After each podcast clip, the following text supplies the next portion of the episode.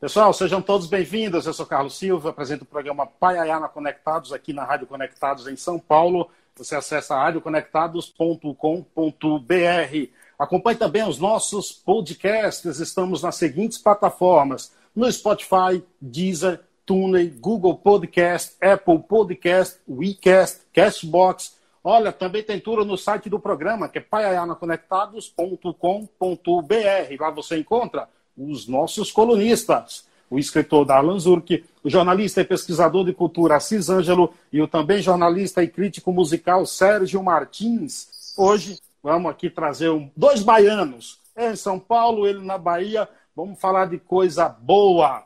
Meu convidado, como disse, é baiano, estudou direito, é publicitário, jornalista, apresentador de TV, radialista, poeta, cantor. Depois eu vou perguntar o que é que ele não é. Ele é um verdadeiro contador de histórias. Também é escritor, autor do livro Matuto Poeta, Histórias Rimadas do Sertão. Meu convidado costuma dizer, abre aspas, que aprendeu muito sobre a arte de viver com doutores sertanejos, sábios por nascimento, sem sequer um dia ter tido a oportunidade de passar na porta de uma universidade. Ele está com um novo programa no YouTube, que é o Boa Sorte Viajante. Matheus, boa sorte. Obrigado pela aceitação do convite. Que honra recebê-lo. A honra é minha, meu amigo. Fico muito satisfeito de você hoje. Esse que é um convite que você já faz há tempo e eu, por conta de agenda, demorei de, de, de, de dizer o sim, mas estamos aqui hoje, isso que importa. É, na verdade, na vida que você. do tipo de trabalho que você faz, viajando, contando histórias, é difícil até parar em um lugar, né, Matheus? É verdade. Eu, por exemplo, eu tô, agora eu estou em casa, né? Cheguei, cheguei ontem em viagem, semana fora, e, e, meses como de novembro do ano passado, acho que dormi duas noites em casa, dezembro, algo similar. Entre setembro e dezembro eu estava gravando Boa Sorte a primeira temporada, a coisa dificultou um pouco, e nós já iríamos emendar agora em janeiro a segunda temporada, já estava com toda a logística pronta, mas por conta do aumento da, dessa segunda onda da pandemia curada, viagens pontuais não tem como fazer. Você está em Salvador ou na sua cidade, Natal? Eu estou em Salvador. Eu moro em Salvador já há seis anos, seis anos e meio, é a minha terceira vez aqui. E eu saí de Guanambi há cerca de talvez dez anos que eu deixei Guanambi. Agora gosto muito da cidade, tenho pais continuam lá, meus irmãos, eu, eu me dedico tá? sempre posso estar em Guanambi. Hoje me dedico assim, a, a, moro em Salvador, mas estou muito em Vitória da Conquista, estou muito em Feira Santana e viajando outros, outros estados para fazer alguns, alguns trabalhos. Eu, eu passei por Guanambi em dezembro, que eu sou do Paiaiá, e na Bahia. Você precisa ir no Paiaiá contar uma história lá, viu, Matheus? Eu conheci um, um, uma região do Paiaiá e o Tinga, não é essa não, né? Não, esse aí é onde você foi fazer lá com o cacique Juvenal Paiaiá, grande amigo também. Você fez uma reportagem lá. Esse meu Paiaiá, ele fica lá próxima divisa com Sergipe, município de Nova Açores, a 225 quilômetros de Salvador. É um povoado que tem 600 moradores. O nosso tesouro lá é uma biblioteca, né, que é a maior biblioteca comunitária do mundo, com 130 mil livros, num povoado de apenas 600 moradores. E eu vou para aí todo ano, e esse ano eu passei por Guanambi, Brumado, Caetité, rodei esse caminho por aí, por aí passei na tua, na tua cidade. É, você é botafoguense, é, Matheus? O mais apaixonado que você puder ali atrás mesmo tem. O mais apaixonado que você vai conhecer na sua vida sou eu. Em 95 sou... você tinha quantos anos? Inclusive, esse que eu passo com o meu Botafogo é muito fruto dessa época. Eu nasci em 93 no ano que o Botafogo foi campeão da Copa Comebol, atual sul-americana, em 95 campeão brasileiro, com Túlio Maravilha e Companhia Limitada. Isso já vinha de 89 também, aquele título do Campeonato Carioca, que, que quebrou o jejum do Botafogo. 97 teve título, 96 teve Libertadores da América. Então eu peguei essa época muito boa e incentivado por um grande amigo do meu pai, eu torci pelo Botafogo. Então, minha mãe disse que quando eu tinha 4 ou 5 anos, eu a ela de presente uma camisa maravilha. E ali começou a minha, a minha, a minha conexão com, com, a minha, com, o Botafogo. Esse, esse ano você não está muito feliz, não, né? Rapaz, né? não tô, não. Pra ideia, no dia seguinte, a, no dia seguinte ao rebaixamento, eu coloquei a para rua. Eu costumo brincar que o botafoguense ele aprende a ser resiliente. E a gente sofre pra caramba aí com o Botafogo, então a gente já sofre tanto com o nosso time que a gente aprende com algumas coisas na vida. Eu vi uma pessoa comentou aqui que, ah, você tem que torcer pro Bahia. Isso é até interessante. A minha cidade está a 700 quilômetros de Salvador. Eu não sei como é que é lá na sua Nova Soure, mas para você achar um torcedor do Bahia ou do Vitória, por exemplo, lá em Guanambi, é um pouco difícil. Por quê? Porque os é. meus pais, os meus pais, meu pai naquela época ouvia Rádio Globo. Era a rádio que chegava lá, Rádio Globo, Rádio Nacional. E essas rádios traziam as ondas do time, ou de, ou de São Paulo ou do Rio. Alguma coisa de mim. Então, da Bahia não chegavam. E depois, quando veio a televisão, a TV local nunca teve bom sinal no interior. Então, lá no, em Guanambi, a gente sempre teve parabólica. Então, parabólica mostrava jogo de... Mesma situação. É a mesma situação. É, na verdade, essa influência da transmissão vem desde Getúlio Vargas com a Rádio Nacional, que transmitia a programação do Rio para Bahia. Lá por Nova Açor e Paiá tem muito flamenguista e vascaíno, entendeu? Botafogo até são pouco, mas, mas a torcida do Flamengo e do Vasco tem um número lá bem considerável. Agora, você falou aí, Matheus, em, em, quando você tinha cinco anos, influência do teu pai. Como é que foi a tua infância, cara? Como é que você nasceu dentro mesmo do, do, da cidade? Como é que é a tua infância? Eu nasci na roça, por exemplo. Olha, eu nasci na cidade, mas estou ajeitando o tripé aqui. Eu nasci na cidade, nasci na zona urbana, mas a gente sempre teve um pé na roça muito grande. Porque assim, os meus pais, toda a, a vida deles, a infância, a, a, a formação deles de vida foi na zona rural. Meu pai é mais velho, então Guanambi, na, minha, na época dele, era um pequeno povoado. Era, aliás, já era município, mas muito pequeno. Hum. E o pé na roça era total. Minha mãe é a mesma coisa. Então, mesmo que eu nasci na cidade, eu sempre tive um carinho muito grande rurais, pela zona rural, pelas questões, pelas questões rurais. Então, eu, eu cresci, né? Todo, praticamente ia para... Eu estava na roça. Era muito pertinho, teve um período que a gente ficou mais com o pé na roça até do que na cidade, mas também foi ouvindo meu pai relatos de amor ao Nordeste, as coisas. Meu pai ouvindo Zaga, meu pai Nordeste. Então essa foi moldou muito para o que sou hoje como profissional. O que é que você traz é, hoje para a tua carreira de influência, por exemplo, da tua avó Amélia? Olha, ela foi, foi a um que desde o começo apoiou nessa questão de carreira artística, tá? É, a minha avó não me, a, a, minha avó sempre me apoiou, minha avó sempre achou que eu devia seguir. O restante da minha família, não. O restante da minha família achava que é, ou me trabalhar no banco, fazer um concurso para trabalhar no banco.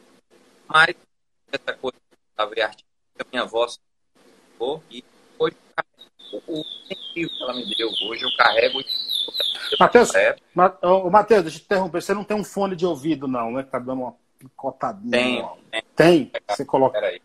E aí, pessoal, obrigado pela participação. Aí tá dando uma picotada no áudio do Matheus. Vamos. Vamos dar uma melhor. Com o fone talvez dê uma melhorada aqui. Peraí, deixa eu estar aqui para botar o fone.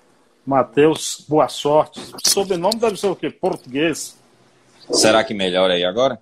Pronto, melhorou 100%, melhorou. Pronto, quer continuar? Quer, quer, quer Não, basicamente, basicamente é isso. Eu trago, eu trago da minha avó essa questão do, do incentivo que ela, que ela sempre me deu e sem sombra de dúvidas é um estímulo muito forte para mim até hoje. E se eu sou o que eu estou construindo hoje, que eu ainda estou muito longe de ser aquilo que eu, que eu de fato quero ser, mas hoje se eu estou nessa construção é porque eu lá atrás tive o apoio, eu apoio dessa, dessa, dessa, dessa mulher tão sábia, tão incrível que era minha avó. Diz o seguinte, é verdade que você escreveu uma poesia aos 17, aos 7 anos de idade, sua primeira poesia?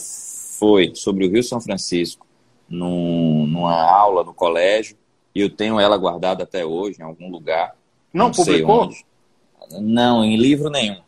É aquela coisa, era uma poesia de um menino de sete anos. E como eu sou muito crítico, como eu sou extremamente crítico com o meu trabalho, eu, eu você não tem noção o meu tom de, de.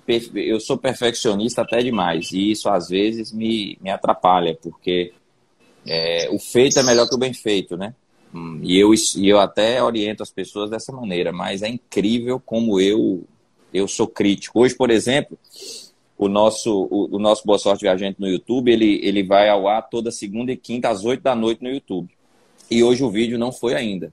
O vídeo estava pronto desde cedo. E eu fui fazer uma revisão do vídeo agora às 18 horas. E aí eu percebi uma modulação no áudio que eu acho que 99,9% das pessoas não perceberiam, não mas eu percebi.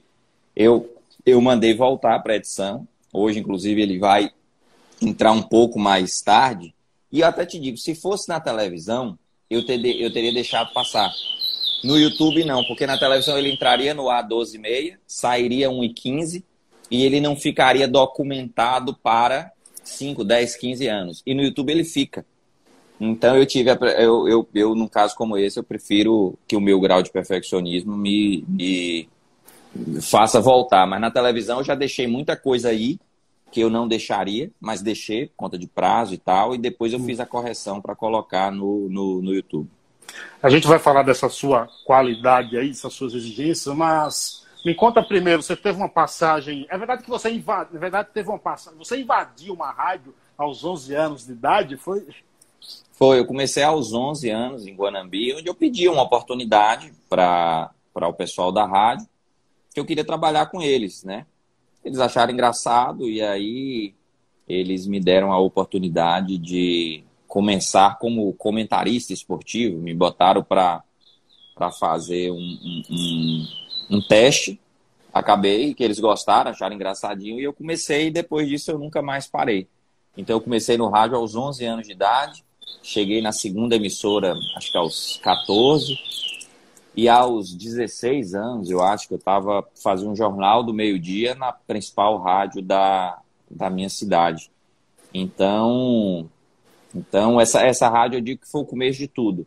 E, e surgiu de um desafio de, de, um, de um colega de escola que talvez não confiava no meu trabalho, ou talvez achava. Dizia que eu era muito sonhador. É, e, e, que não era aquele o caminho para mim, que eu não deveria seguir esse caminho da comunicação, que eu não deveria seguir o caminho da literatura, por talvez não ter. Segundo ele, é, é, você tinha que ter um talento que deveria ser herdado de alguém. Então é como se é como se meu pai, ele dizia, seu pai não é seu pai não é apresentador, seu pai não é você tem que ser é, advogado. Então isso inclusive para mim foi um estímulo muito grande, porque ali eu vi que eu deveria ser o que eu quisesse ser e foi onde a caminhada começou. Foi, foi, é, Nunca foi, foi ali que você foi ali que você decidiu ou você se encontrou ou você parou, é isso que eu quero fazer mesmo? Olha, eu já tinha certeza de que meu caminho era a comunicação. Porém, o que aconteceu? Matheus, por que você fez o curso de Direito? Porque acredite se quiser, ninguém virou para mim e falou assim: rapaz, por que você não faz comunicação? Ninguém. ninguém. E eu ficava me perguntando, eu perguntava aos meus professores. E as, diziam: olha, você vai ser um grande advogado porque você tem uma capacidade de oração, de oração muito boa, a sua oratória é excelente, você vai ser um grande advogado. Você... E ninguém virava para mim e falava. Eu estava dentro de um rádio, eu, tava, eu fazia programa de rádio. Eu, eu, e ninguém falava comigo: olha, você tem que. É, é, você tem que, que, que fazer comunicação. Eu fui descobrir isso quando eu estava dentro do curso de Direito e eu saí do curso de Direito para fazer administração. Porque na minha cabeça é, não é direito, é administração. E aí depois acabei não fazendo administração e fui fazer comunicação, que é onde de fato eu deveria ter feito desde o começo, mas a vida tem dessas, né? Eu quero muito que, que quando eu tiver um filho, eu, eu vou ter mais conversas com ele sobre essa questão de formação acadêmica e também estimulá-lo mais aí a, a, a, que ele aquele siga os passos daquilo que de fato faz o coração dele bater mais forte. É, o pessoal está falando do, do, Curió, tem um Curió aqui, um Papa Capim, tudo legalizado, tá? Mas tá aqui, ele canta o tempo inteiro. Eu e Rivelino gostamos de, de Curió, viu? Eu tô é, vendo aí que o bichinho é cantador mesmo, viu? O bicho é, o bicho é bom. Já achei uns 3 mil reais nele, mas eu não vendo. O cara deu só 300 aí, então não dá certo, não. É. É, Matheus, me diz o seguinte: você acha que essa não é, motivação por parte das pessoas em relação a você ir para o mundo da comunicação deu-se em parte também em função de terem um olhar um pouco pejorativo? Ah, isso não é legal, não é lá um trabalho, entendeu? Você acha que tinha isso também? Sem dúvidas. É porque nós temos um costume o seguinte. É, eu escutava, sabe o quê? eu cantava já naquela época, fazia rádio, já escrevia, e minha família falava: Meu Deus, um menino tão inteligente como esse fazendo isso. É como se o seguinte: se fosse a arte, fosse na cabeça desse povo para inconsequentes, para incoerentes, e é inversamente proporcional. Do que seria a construção da história do mundo se não fossem as pessoas que dedicaram a sua vida à arte? nós não teríamos a história, nós não teríamos a literatura, nós não teríamos a música, os cancioneiros, os poetas. Obviamente, cada um dentro da sociedade tem a sua função, não tem dúvida. Mas a nossa história, toda ela, é cercada de nomes que dedicaram a sua vida à arte. E isso eu acho que é algo que a gente tem que levar como representatividade. Mas o que eu escutava era isso. Nossa, é tão inteligente e mexe com isso. Nossa, é tão inteligente e fica fazendo isso. Como se eu estivesse fazendo um crime, algo ilícito. Mas hoje em dia, é, aí muda, né? Entenda que, entenda que o seguinte, entenda como aspas, dar certo, tá? Mas depois que dá certo, entre aspas, e eu vou explicar o porquê, porque isso é extremamente relativo, o que pode ser dar certo para mim pode não ser para você e vice-versa, mas depois que dá certo, as pessoas viram para você e falam: ah, é meu amigo, ah, é meu parente. Ah, na minha cidade, rapaz, não faltava gente para dizer que eu era Mas, mas uh, con, con, confessa aqui para nós, Matheus, é, ninguém está vendo você falar isso. É, hoje tem muita gente que se aproxima de você em função de você ter essa notoriedade? Ah, tem. Eu não dou ousadia, sabe? Eu dou, uhum. eu dou, eu dou, eu dou atenção para todo mundo. Mas eu sou extremamente é, como é que eu posso dizer? Eu sou muito caseiro, eu sou muito resguardado, eu sou muito reservado. CDF. Não, não sei se é CDF, eu sou, eu sou reservado.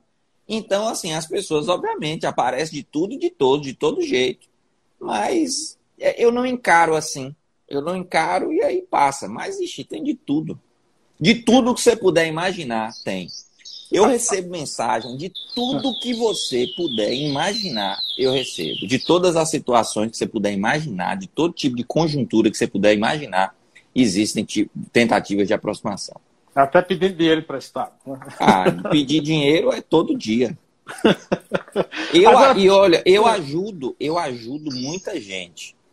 Mas eu, eu costumo dizer que eu costumo dizer que o, bem se faz em, esse tipo de bem se faz em silêncio. Então eu faço em silêncio. Mas eu eu colaboro com muita gente. Agora, eu não sei, se, eu acho que se eu ganhasse o dinheiro que as pessoas pensam que eu ganho, eu poderia ajudar mais pessoas. Mas o que eu observo é o seguinte: chegam pedidos para mim que eu acredito que só chegam porque as pessoas devem pensar que, por conta do meu trabalho, minha conta bancária seja 15 vezes superior. Porque tudo que você puder imaginar já me chegou de, de pedido. Tudo. Pensa que já chegou. É, mas assim, é, eu sou eu sou eu participo, por exemplo, de trabalho filantrópico, voluntário, tudo, mas eu acho muito legal a ideia de que a gente não tem sempre que ficar dando peixe, tem que dar a vara o cara ir lá e pescar, se virar. Até tem uma música de Luiz Gonzaga, né, que ele dizia: "Dê uma esmola para o cidadão que é são" ou lhe vicia ou lhe mata de vergonha, entendeu?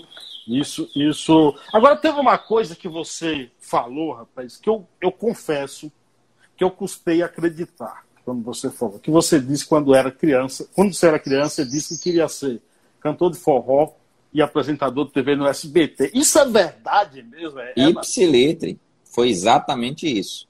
Meu sonho era ser cantor de forró e apresentar.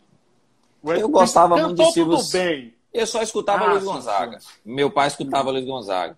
E eu era fã de Silvio Santos, como sou até hoje.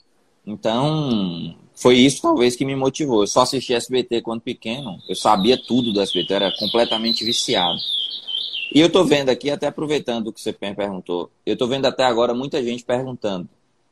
Tem, eu saí em junho do ano passado, tá? Da TV. Em junho do ano passado. Na época, toda a mídia repercutiu isso. Eu, de lá para cá, sempre digo isso nas minhas redes sociais, explico, mas eu tô vendo que até agora tem gente que ainda pergunta: Matheus, você saiu da TV? Sim, eu saí da TV. E o que eu observo às vezes é o seguinte: muita gente vem às vezes comigo com um tom de pena. Vem falar assim com aquela voz de pena: Nossa, você saiu da TV, que pena. Não vão coisa. te pedir dinheiro mais. Não, eu, eu pedi demissão. Quando eu pedi demissão, inclusive, muita gente pensou que eu era maluco. E tanto os outros pensaram que eu pedi demissão para aceitar o pedido de uma outra emissora de televisão. Ok, só aqui duas mensagens. Você parou com o programa de viagens, Dendê na mochila era bom demais. Eu não parei com o programa de viagens e o Boa Sorte Viajante é um projeto muito mais maduro que o Dendê. Olha, eu olhei para frente. A pandemia ela mudou muito o hábito de consumo. Isso aqui, inclusive, que fique até como dica, como conselho, como como, como um, um, uma palavra do Matheus para você que é empreendedor, para você que quer alcançar voos aí na, na, na sua vida. Eu olhei na pandemia uma oportunidade. Porque é o seguinte, outra pessoa, Matheus, cadê as viagens? Gente, só para só cortar. Vai no YouTube, Boa Sorte Viajante está lá. Acompanha o Instagram que vocês vão ver tudo. Eu não estou no Dendê, mas eu não morri. Eu continuo vivo. Eu continuo fazendo o mesmo trabalho que eu sempre fiz. Então eu vi na pandemia o seguinte: os hábitos de consumo iam mudar. É natural que exista um processo de declínio no consumo da televisão, como existiu do processo de declínio do jornal impresso, como existiu o processo de declínio é, da rádio. Não tem dúvidas que o hábito de consumo mudou. Mas hoje, quando em junho do ano passado, os índices de audiência mês a mês já iam caindo. O hábito de consumo do brasileiro, dados, isso, IBGE, o hábito de consumo. O brasileiro que passava X horas em frente da televisão assistindo um programa, hoje, na televisão, hoje ele passa muito menos. Gente, vocês não estão com a televisão toda hora na sua frente. Vocês estão com isso aqui na frente de vocês o tempo todo. A internet tá, chega em lugares que a televisão não chega. A minha, a minha mãe hoje, ela não assiste mais novela. A minha mãe assiste Netflix. Então, assim, o que que, o que que eu vi com isso? Eu falei, o hábito de consumo das pessoas mudou. Tem gente que não percebeu isso ainda. Felipe Neto e o Whindersson Nunes são apenas dois nomes. Dois. Eu poderia citar milhares, porque a internet permite você atuar em nichos. Então, um exemplo, eu, eu adoro aviação.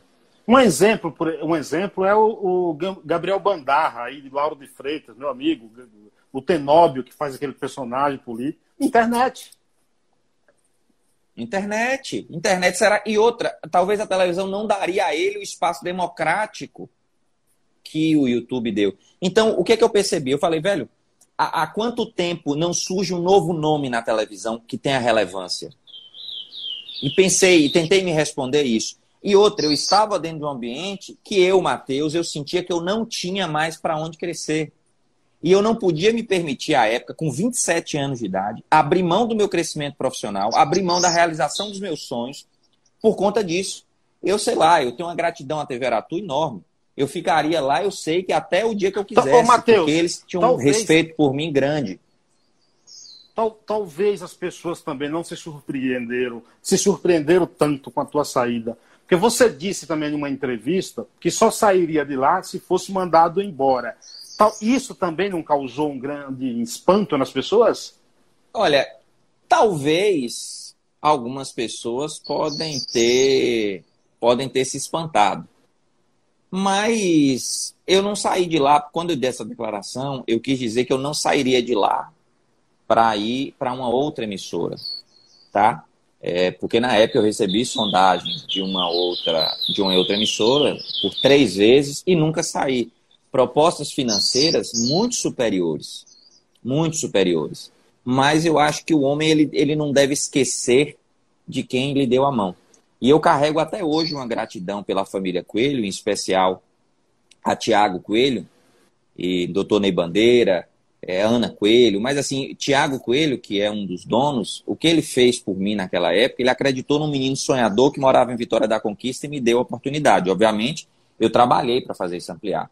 Mas quando eu pedi para sair, eu pedi para sair por quê? Porque a pandemia iria fazer com que os meus caminhos profissionais dentro da emissora mudassem. E eu não, eu não queria fazer alguma coisa dentro do jornalismo que não fosse o que eu, o que eu fazia. Então, quando eu pedi para sair, eu falei, entreguei minha demissão, a televisão foi muito resistente, mas eu precisava continuar o meu trajeto, o meu caminho. Se você me perguntar hoje, Matheus, você sente falta de trabalhar em uma emissora de televisão? Perguntar, você pediu demissão para criar seu projeto? Sim. Até porque o Dendê foi eu criei, né? Então só quis dar prosseguimento fora. Eu não sinto saudade hoje de trabalhar em emissora de televisão, seja na Aratu, seja em qualquer outra. Inclusive nesse tempo eu disse não para alguns projetos, algumas propostas. Porque não é a questão de grana, não é a questão de dinheiro. Eu sempre fui muito empreendedor e eu toquei outros negócios na minha vida e toco até hoje, que são outros negócios que me dão uma rentabilidade financeira. Às vezes tem gente que pergunta, como é que você paga, depois que eu saí da televisão, como é que você paga as suas contas? E eu respondo do mesmo jeito que você, com dinheiro. E o dinheiro não vem de outro lugar a não ser de trabalho. É, eu recebo essas perguntas. E aí eu respondo com dinheiro. Como é que você paga as suas contas? Com dinheiro. Não tem outro jeito de pagar. As pessoas acham que então, você só vagabundo, Matheus? Não, eu não sei. É porque o povo gosta muito de dar palpite.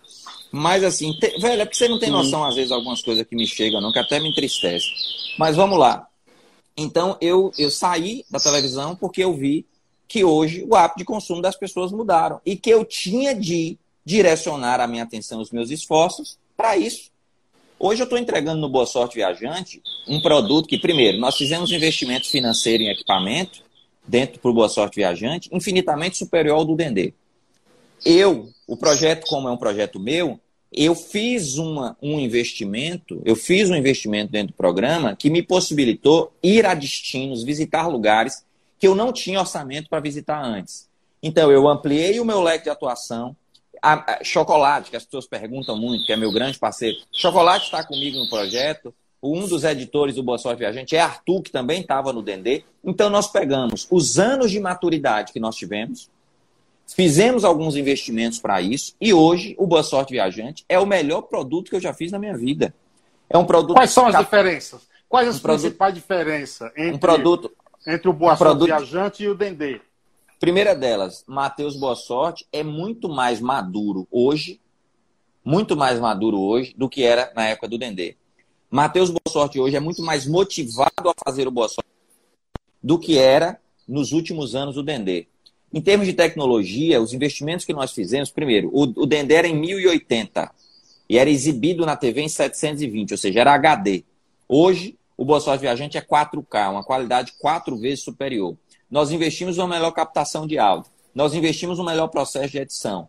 Nós renovamos algumas situações de software, de trilha sonora, ou seja, tudo que eu aprendi na minha vida e que às vezes eu, até queria, mas não tinha condições, porque televisão é orçamento. E não pensem em vocês, fazer o Boa Sorte Viajante é caro. O passarinho está retado. Fazer o Boa Sorte Aquela Viajante é, é caro. É uma equipe que não é pequena. São quatro, cinco pessoas para fazer aquilo ali. Então, às vezes, é, tem gente que às vezes manda mensagem e fala: ah, o, o, o vídeo está muito curto. Meu amigo, 15 minutos de um vídeo. Primeiro, para você editar são dias, para que eu escreva aquilo ali, que cada linha daquela escrita requer muito tempo, eu que escrevo, para você viajar, para você captar aquela coisa toda. Mas assim, resumindo, boa sorte viajante, se você pudesse me dizer uma única, uma única coisa que mudou. Matheus, o que mais mudou? Mudou que eu estou feliz de estar fazendo Boa Sorte Viajante de um jeito que. Mais, é, eu não vou dizer que eu nunca estive, mas mais, eu estou mais feliz do que eu estava antes. E isso, para mim, é, grande, é o grande estímulo da coisa. Você acha também, você acredita o, a leitura, o fato das tuas reportagens ter grandes textos e alguns poéticos? Olha, eu leio em média quatro livros ao mês. Eu leio todos os dias eu tenho o hábito de ler pelo menos 30, eu tenho o hábito de ler pelo menos 30 páginas de livro todos os dias. Em média, eu leio um livro por semana. Se você chegar aqui do meu lado aqui agora, a única coisa que vai ter aqui do meu lado, aqui para todo lado é livro, é livro, é, minha mesa, minhas coisas aqui é livro para tudo quanto é lado. Aqui um livro do TED que eu estou lendo, que eu já participei, é livro para tudo quanto é lado. Então eu leio muito. E para você escrever bem, não tem, só tem dois jeitos. Um é você ler e o outro é você praticar. Ah, Matheus, e, você, você escreve todo dia? Eu escrevo todos os dias. Eu escrevo o roteiro do Boa Sorte Viajante todos os dias, sete dias por semana, 365 dias no ano. Eu escrevo crônicas, poesias, canções, relatos. Todos os dias eu escrevo. Não tem um dia na minha vida que eu não leia e que eu não escreva. Então, obviamente, que você fazendo isso durante 9, 10 anos da sua vida, sete de televisão, você, você evolui como profissional. Então, hoje, se o meu texto é melhor, hoje, se, se algumas das minhas colocações dentro do programa, nas outras coisas que eu faço, é melhor por conta disso. Meu segundo livro está pronto. Meu segundo livro é muito melhor do que o primeiro. Sai o primeiro quase. eu escrevi. Já era para ter saído, a pandemia atrasou um pouco. Esse ano eu lanço dois livros, porque um era para ter lançado no ano passado e um esse ano. Então vão ficar os dois para esse ano. Acredito que um deve ser lançado em maio, junho e o outro em novembro, dezembro. Quais os títulos, Matheus? Um se chama Ciclo da Influência, né? E o outro se chama Toda Estrada um Dia Foi Caminho. Desses tempos, você é um cara novo, mas você tem uma bagagem gigantesca já. E esse tipo de programa que você faz te propicia a viver histórias fantásticas, além de comer uma bela galinha caipira, que é claro, né, né, Matheus? Você não vai deixar barato, né? Ah, Eu gosto assisti- muito, gosto muito. É, eu assisti uma, uma história que eu achei fantástica, que é o do cara mais feio do Brasil. Para você, qual é a, a- a história mais fantástica que você encontrou? Qual é qual a- o personagem real dessas tuas andanças que te marcou assim, que você le- leva ainda consigo? É possível? Um? É difícil. Não tem um que, que, que eu goste mais ou que eu goste menos. Alguns me marcaram mais que os outros. Né? Eu poderia citar aqui, sei lá, dez. Eu vou citar dois. A menina Maria Eduarda, da comunidade de macacos no sul do Maranhão, e seu Nininho de Mirangaba. Eu acho que, sei lá, são dois aqui. Mas, eu, velho, todo programa tem um ou dois que eu gosto. Todo programa tem um ou dois que eu gosto. Então, é difícil. É difícil. E, assim, é, é, as minhas reportagens cada vez mais estão focadas em pessoas. Porque eu, eu come... o Dendê nasceu para ser um programa de turismo e se tornou um programa de comportamento. Ou seja, ele com... falava sobre o comportamento da nossa gente. E hoje, o Boa Sorte Viajante tem a parte de turismo, tem o vídeo de hoje mesmo, é um vídeo de turismo, de cachoeiras e tal. Mas, mas eu, eu aprendi que o maior patrimônio que nós temos no Brasil é, é a nossa gente. E eu A conto histórias popular. de, é, e eu conto histórias de pessoas que talvez é, é, não, não estariam em outros programas de televisão, porque infelizmente a grande maioria do tempo, a, a- a maior parte do tempo dedicado na nossa mídia, eu não vou culpar essa mídia não, mas é para dar notícias de cunho mais negativo do que positivo. Eu não estou culpando, é uma realidade. E eu tento no meu programa trazer as boas notícias. Mesmo quando eu mostro a seca, o semiárido, o nordeste, o sertão, eu não, eu não quero mostrar aquilo ali com ar de pena. Eu quero mostrar aquilo ali com ar de que mora gente ali, gente boa, gente do bem, e que está escrevendo a vida deles, que está contando as histórias, que está fazendo a sua história, a sua rotina, mesmo com todas as diversidades. Então, é, é o olhar do bem, mesmo para onde o bem não é óbvio. Isso é um pouco que me, que me, que me, que me norteia. Teu programa está indo para TV fechada agora? Isso, está indo para a TV fechada e também vai para a TV aberta. Eu ainda não posso falar quais são os canais, por questão contratual. Na TV fechada, é, o contrato já está, o contrato definitivo assinado, a gente já está com as coisas da estreia organizadas. Na TV aberta já existe um, um pré-contrato, mas na TV aberta é, tem a questão de um, de, um, de, um, de um anunciante, né, que ele entra validando o produto. E aí só não, não assinamos o contrato final ainda por conta disso. Na TV fechada já está tudo certo já. E a Tua ideia é que de- na TV e a ideia é que na TV o programa tenha uma temporada ao ano. Uma temporada com 18 episódios. É meio que o Big Brother, né? A gente fica quatro meses no ar, oito meses fora. E isso é por uma coisa lógica, tanto por verba de produção, pelo custo. O Boa Sorte Viajante ele é quase três vezes mais caro para ser produzido que o Dendê na Mochila. Então, tanto por uma questão de custo, quanto por uma questão de nível de produção. Um episódio do Dendê era feito em cinco dias. Do Boa Sorte Viajante é feito em média em 12 dias. Então, mudou, mudou muita coisa. Então, nós teremos uma temporada ao ano. Tua carreira de cantor, quantos CDs já gravados? Você vai, com, vai conseguir conciliar as duas?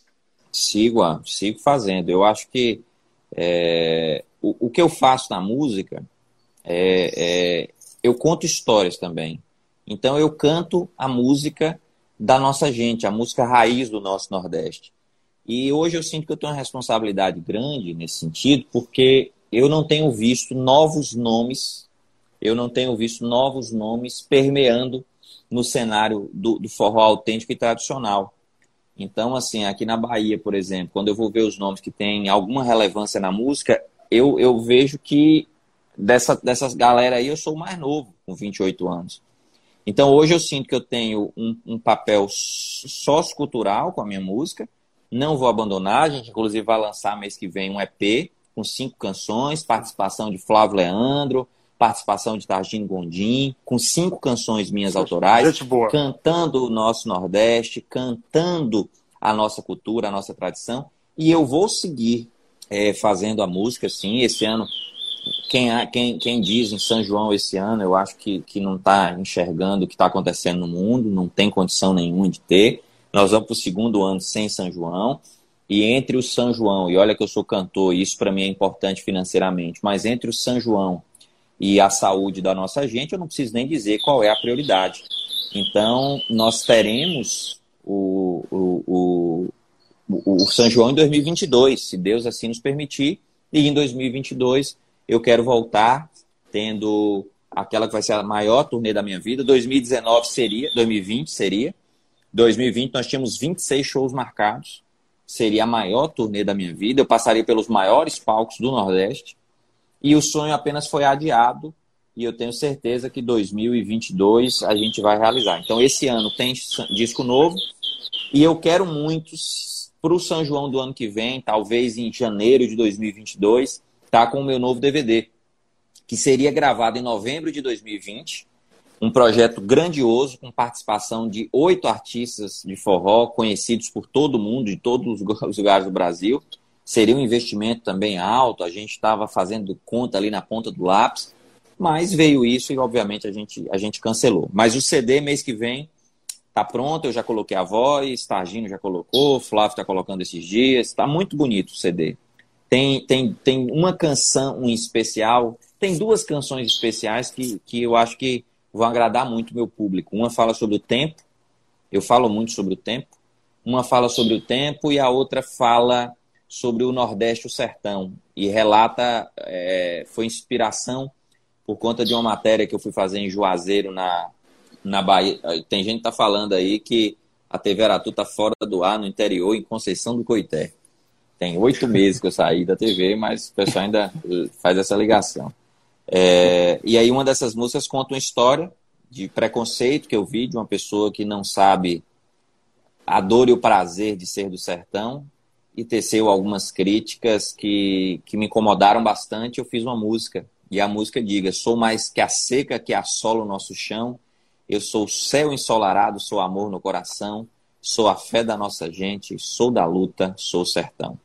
E entre outras coisas, mas, mas esse, esse preconceito, esse conhecimento infundado sobre o que é ser sertanejo, o que é ser do sertão, isso me incomoda muito. E enquanto vivo for, darei a minha parcela de colaboração para mostrar que a cultura da nossa gente é forte e não pode morrer. Tem uma frase de Tolstói que eu acho que se encaixa muito bem na tua vida, eu já te acompanho há algum tempo, que ele diz o seguinte, diz o seguinte é, se queres ser universal, cante o teu torrão. Eu acho que essa frase se encaixa muito bem contigo. Eu, eu, eu faço a minha verdade. Eu sou aquele menino lá do programa. Quem já teve a oportunidade de me conhecer pessoalmente sabe disso.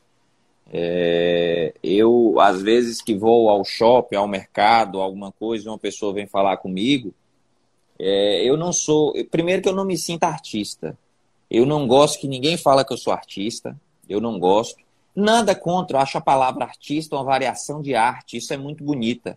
Mas eu, sinceramente, não me considero um artista.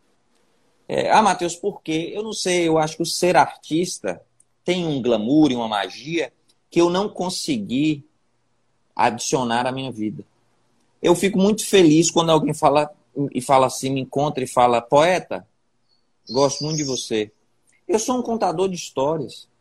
Eu sou o menino que nasceu em Guanambi, que desde pequeno gostava de conversar, de contar história, e que, pelas voltas da vida e pelo esforço diário pelas quedas, pelos acertos, pelos, por tudo, chegou num, num patamar que, que, que talvez. Olha, eu digo o seguinte: eu cheguei além do que eu achava que eu iria. E hoje, estando aqui, eu vejo que ainda estou no começo do caminho. Você falando isso, eu estava falando com Zé Raimundo, que saiu da Globo é, recentemente. agora, isso, recentemente. Liguei para ele até para convidar para uma entrevista. E ele falando: não, eu estou voltando, quero voltar para a TV. E ele é um cara, claro, mais velho do que a gente. Eu sou mais velho do que você, você tem 28, eu tenho 43.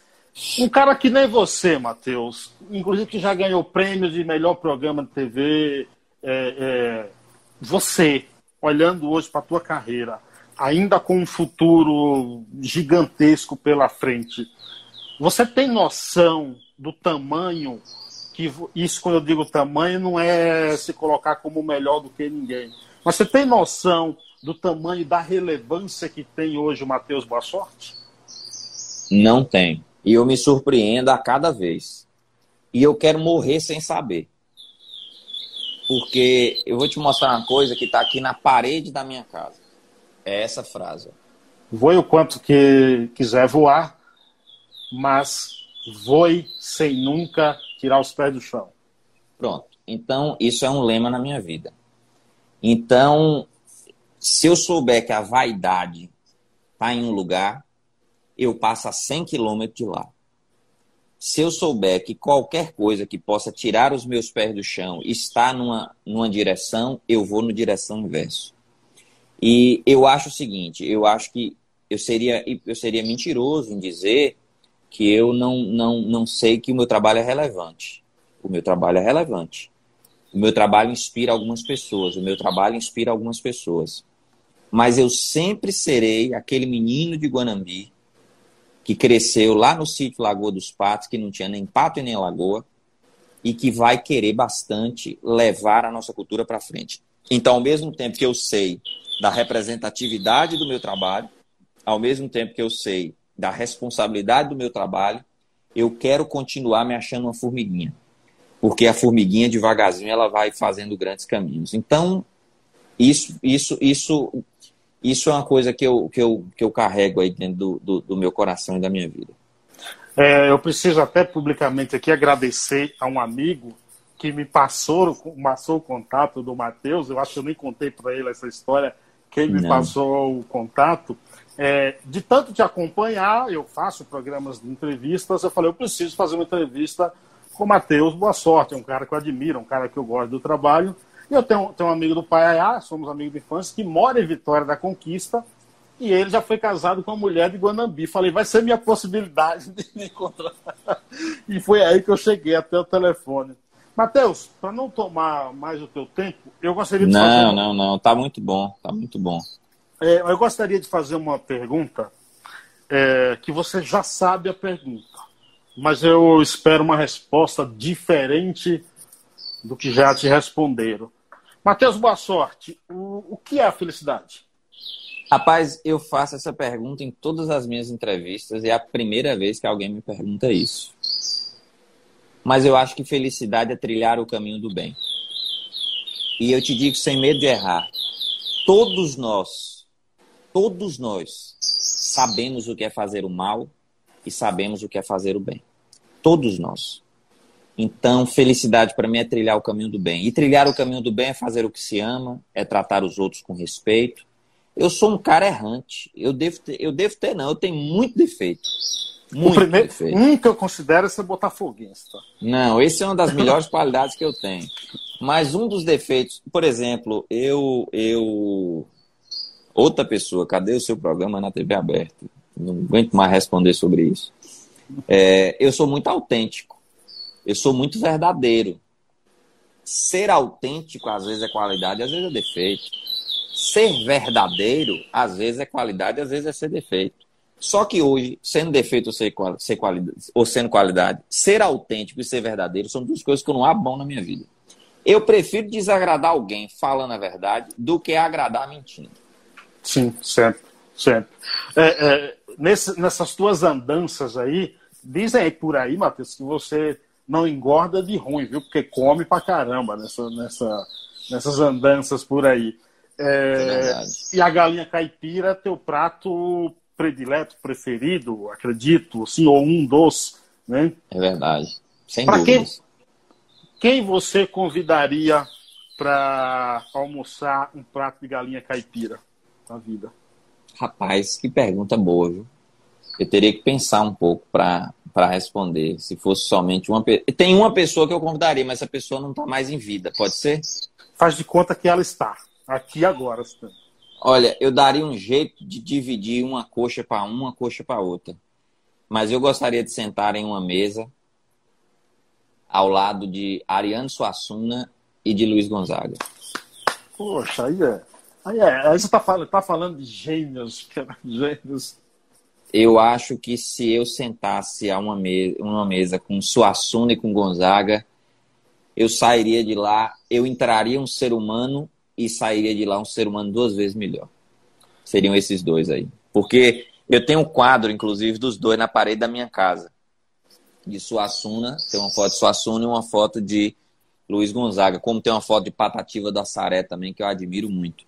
Mas Luiz Gonzaga e Ariano, para mim, são sem igual. Não, vai, não vão ter nunca ninguém igual a esses dois. Não, é, não, Ariano, não vai ter, não. Ariano Suassuna, é, Ariano Suassuna é algo assim. Eu trabalho aqui com Assis Ângelo, que é um jornalista, pesquisador de cultura. É o cara que conviveu com Luiz Gonzaga, é considerado o, o jornalista que mais conhece da história de Luiz Gonzaga. E ele sempre fala que Luiz Gonzaga é o maior de todos assim, que, ele, que, ele, que ele já, já viu, entendeu? É o maior de todos, assim. Matheus, boa Gonzaga sorte. é diferente. É, Gonzaga é, Mateus, é diferente. Matheus, boa sorte você falando esses três gênios aí, Patativa, Ariano e Gonzaga, você sente falta ah, de uma juventude hoje que valorize mais as raízes da nossa cultura? A minha sinceridade e a minha necessidade de falar a verdade vai, inclusive, causar a rejeição de algumas pessoas com a minha resposta. Porém, eu prefiro desagradar falando a verdade do que agradar mentindo. Eu sou uma pessoa que é o seguinte, eu me preocupo muito com uma coisa. É, meu pai cresceu ouvindo Nelson Gonçalves, Luiz Gonzaga e tantos outros. Eu, Valdir Soriano. Valdir Soriano era um boêmio. Valdir Soriano era, era, inclusive, considerado naquela época por muitos um pouco da escória da nossa música. Só que analise as letras das canções de Valdir Soriano. Eu componho canções onde eu tento, nas minhas letras, inspirar pessoas, ensinar alguma coisa. E nas canções que eu não consigo fazer isso, eu pelo menos tento não atrapalhar a formação cultural das pessoas. Eu fico muito triste, muito triste, quando eu vejo música nas paradas de sucesso que, de, que falam mal da mulher, que fala que torna comum coisas que para mim não são comuns, que falam de armas, de sexo, de, de drogas, de algumas coisas como se fosse uma coisa é, é, é, sexo é uma coisa normal, ok, mas eu acho que com respeito. Mas a partir do momento que você canta numa canção o sexo como uma vulgaridade é, contra a mulher, contra, eu acho isso um terror. Eu não consigo sinceramente, e volto a dizer, a minha sinceridade a minha, e o meu lado verdadeiro, em, em, opiniões como essas, é por isso que às vezes eu prefiro nem falar.